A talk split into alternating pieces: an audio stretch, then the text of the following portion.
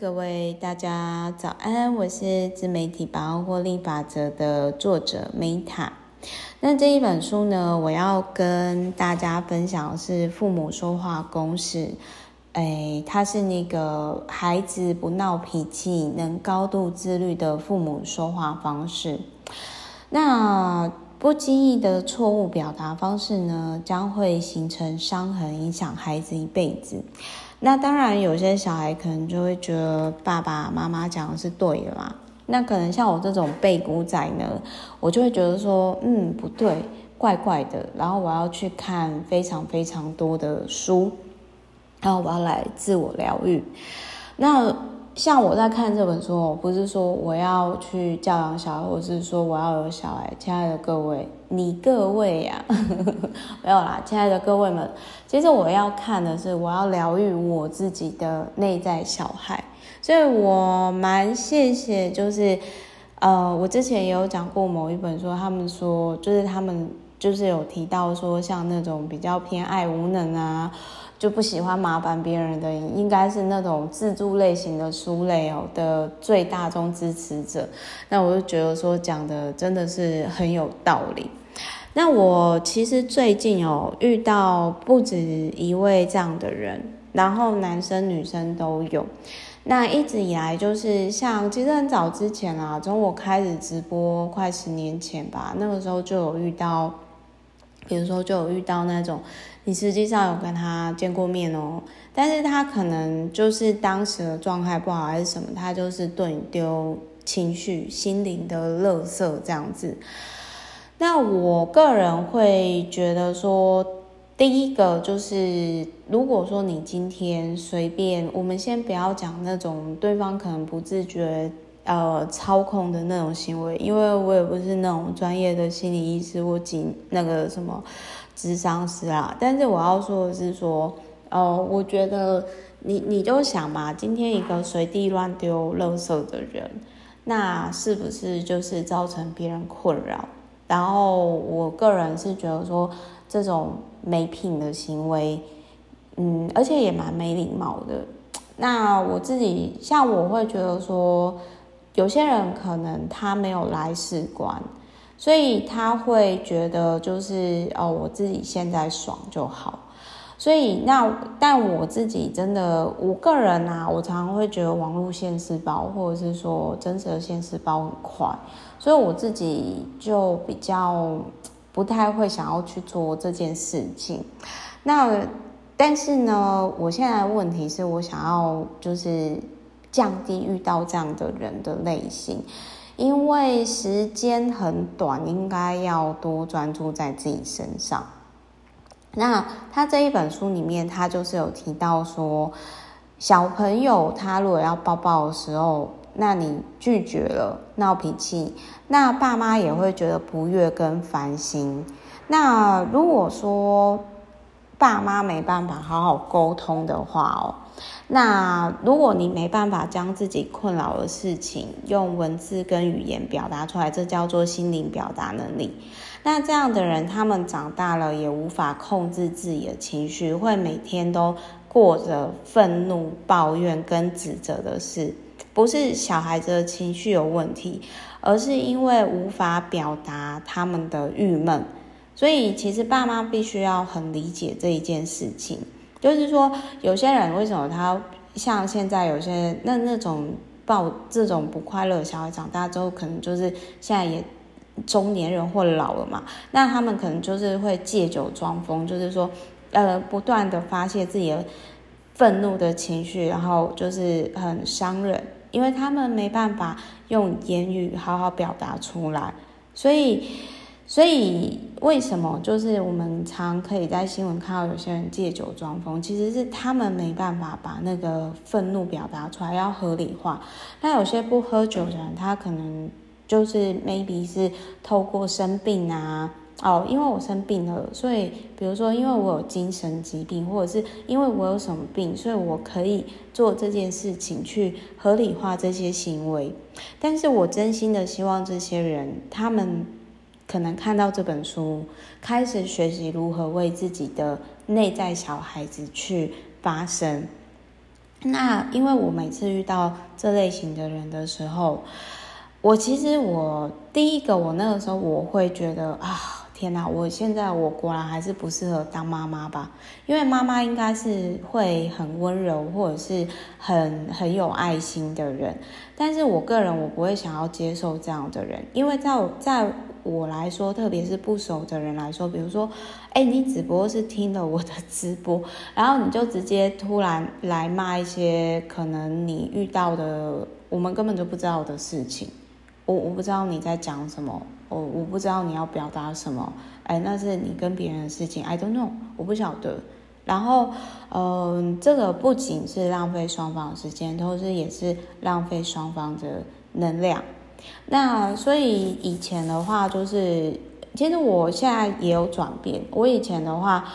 以前的话，我其实我会把别人放在比较前面。所以我那个时候我，我觉得我可能顾了其他人的内在小孩，但是我应该要做的是优先照顾我的内在小孩。所以我现在如果说遇到这样的人，像那种就是直播的话，我就我就会直接删加封。那通常就是说，如果是简单的来说，如果是爱你的人，如果是重视你的人，然后就是他重视这段关系的人。然后他是喜欢自己的人，那他应该会去反省思考，说他怎么能够就是调整，甚至他会去跟你道歉，因为他很重视彼此之间的关系。那但是就是，反正就是我之前也有遇过啦，因为这样的人他。绝对不会是只有在我这边才会有类似的状况，他一定会到处职场的人际关系或者是各种人际关系都会碰壁，所以我我会觉得说，嗯，可能这样的人，可能他们其实现实生活当中就是过不好，那过不好，其实他没办法，他就是充满愤怒、抱怨、指责，可是他又没有办法去表达出来。好好的表达，然后甚至可能因为他的这些行为，他对于对他比较好的人跺脚闹脾气，对他比较好的人这样子，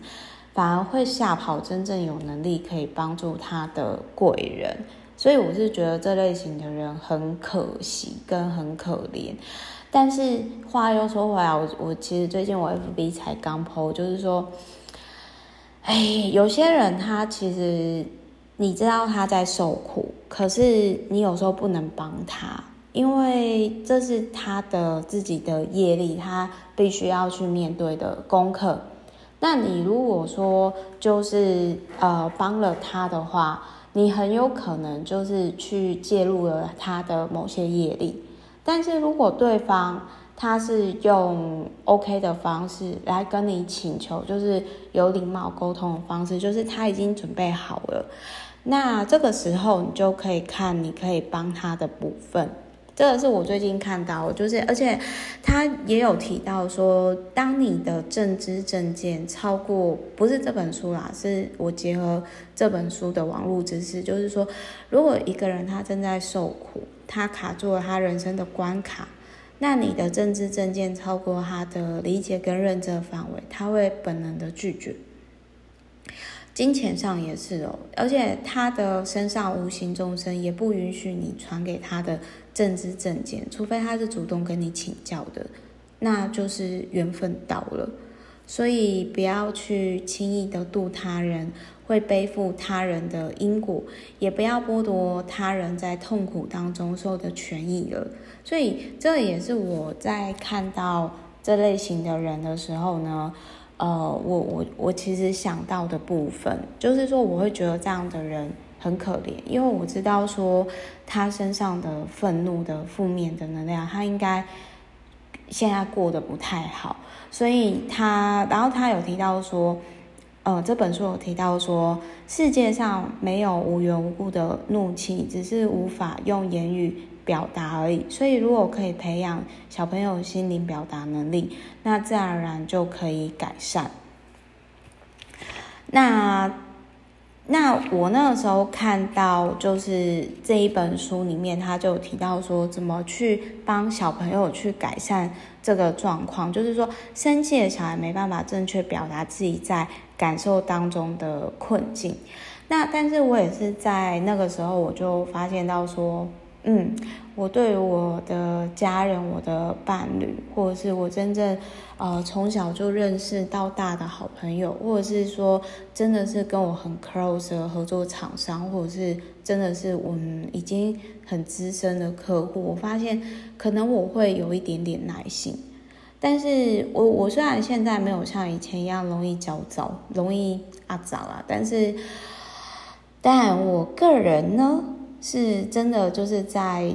我就发现到说，就是说，在遇到那种，就是像，其实我今天也还是又遇到那种我根本都不知道人头账号，然后他就丢给我那个另外一个网红的事情，然后叫我不要理他，叫我要选边站这，然后我心里就觉得说，哇塞，你是网军吗？你是那种？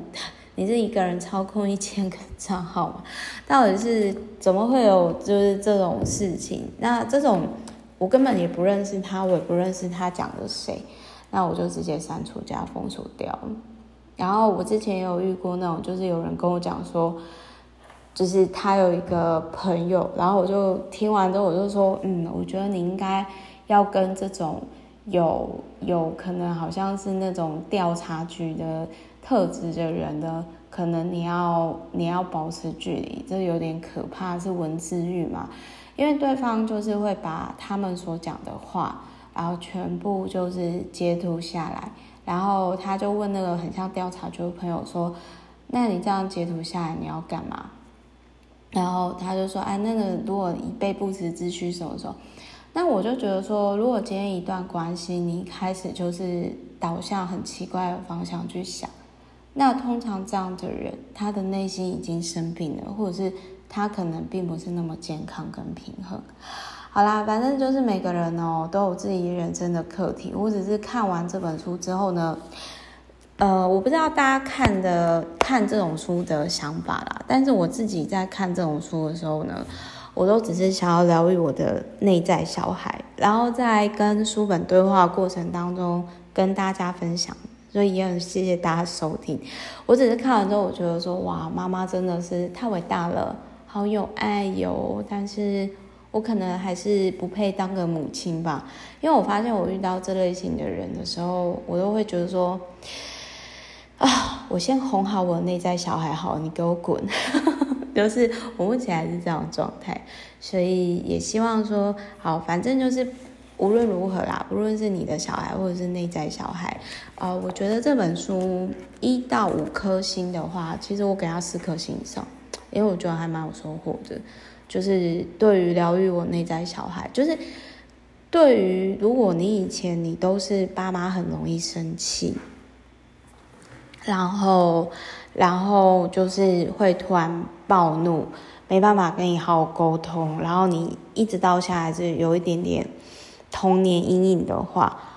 然后你不知道怎么跟自己内在小孩讲话的话，那我觉得这本书很适合你。好，我是 Meta，那我们之后就下一本书再见喽，拜。